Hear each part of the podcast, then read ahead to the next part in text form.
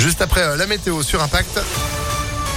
Et puis l'info avec Sandrine Ollier. Bonjour Sandrine. Bonjour Phil, bonjour à tous. À la une, dépité et inquiet pour l'avenir. Si on a beaucoup entendu les opposants, le projet de transport par câble entre Francheville et Lyon avait aussi ses défenseurs. Vous le savez, la semaine dernière, le président de la métropole a enterré le projet au vu des résultats de la concertation. Les élus du Citral se réunissent cet après-midi et ils voteront sans doute la fin de cette idée. Le collectif Libre comme l'air qui soutenait ce projet regrette que les maires des communes concernés et instrumentaliser le débat alors que les problèmes de mobilité et d'engorgement dans l'ouest lyonnais sont plus que jamais au cœur des préoccupations des habitants. Olivier Ménard, élu à la Mulatière et membre du collectif. La vraie question qu'on se pose maintenant, c'est comment on va résoudre ces problèmes en fait. Si des membres de notre collectif étaient arrivés à ce projet, c'est que euh, la topographie, les voiries contraintes faisaient qu'on trouvait difficile d'avoir un mode de transport terrestre efficace. De faire du souterrain un métro, ben, il n'y a pas de densité suffisante sur notre territoire pour le justifier. Hein c'est des coûts bien bien plus importants. Donc rester la voie des airs. Voilà. Maintenant la, voie des airs est coupée, il faut trouver d'autres alternatives. Donc euh, bon, on s'insérera dans toutes les discussions euh, qui pourront être menées euh, pour accompagner tous les moyens qu'on pourrait mettre en œuvre pour diminuer la pollution atmosphérique, décarboner les, les transports et apaiser les voiries de nos communes. Et dès cet après-midi, le Citral doit lancer la réflexion sur les alternatives au projet.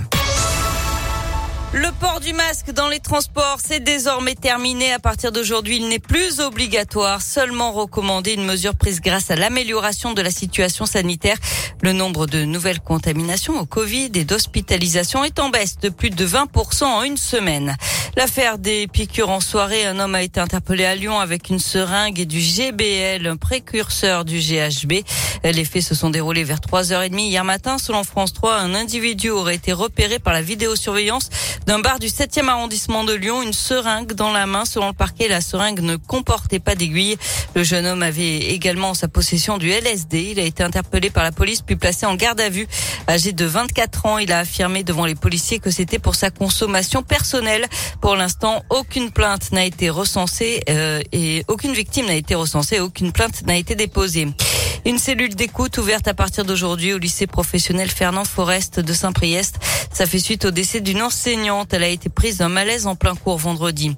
À retenir dans l'actualité en France, qui pour remplacer Jean Castex à Matignon, l'actuel Premier ministre devrait donner sa démission dans la journée. On pourrait connaître son successeur aujourd'hui.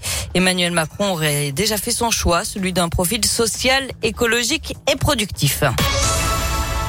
Du sport avec du tennis, le premier tour de l'Open Park Auvergne-Rhône-Alpes aujourd'hui à Lyon avec sur les cours euh, Tsonga, Humbert, Pouille et Gilles Simon.